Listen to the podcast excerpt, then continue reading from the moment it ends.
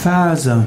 Ferse mit F geschrieben bezeichnet den hinteren Teil des Fußes.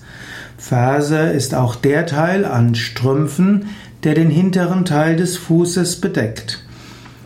Man kann jemandem auf den Fersen sein, das heißt jemanden folgen.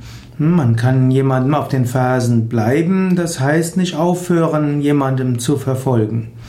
Man kann sich an die Fersen von jemandem heften, das heißt dem immer hinterher rennen.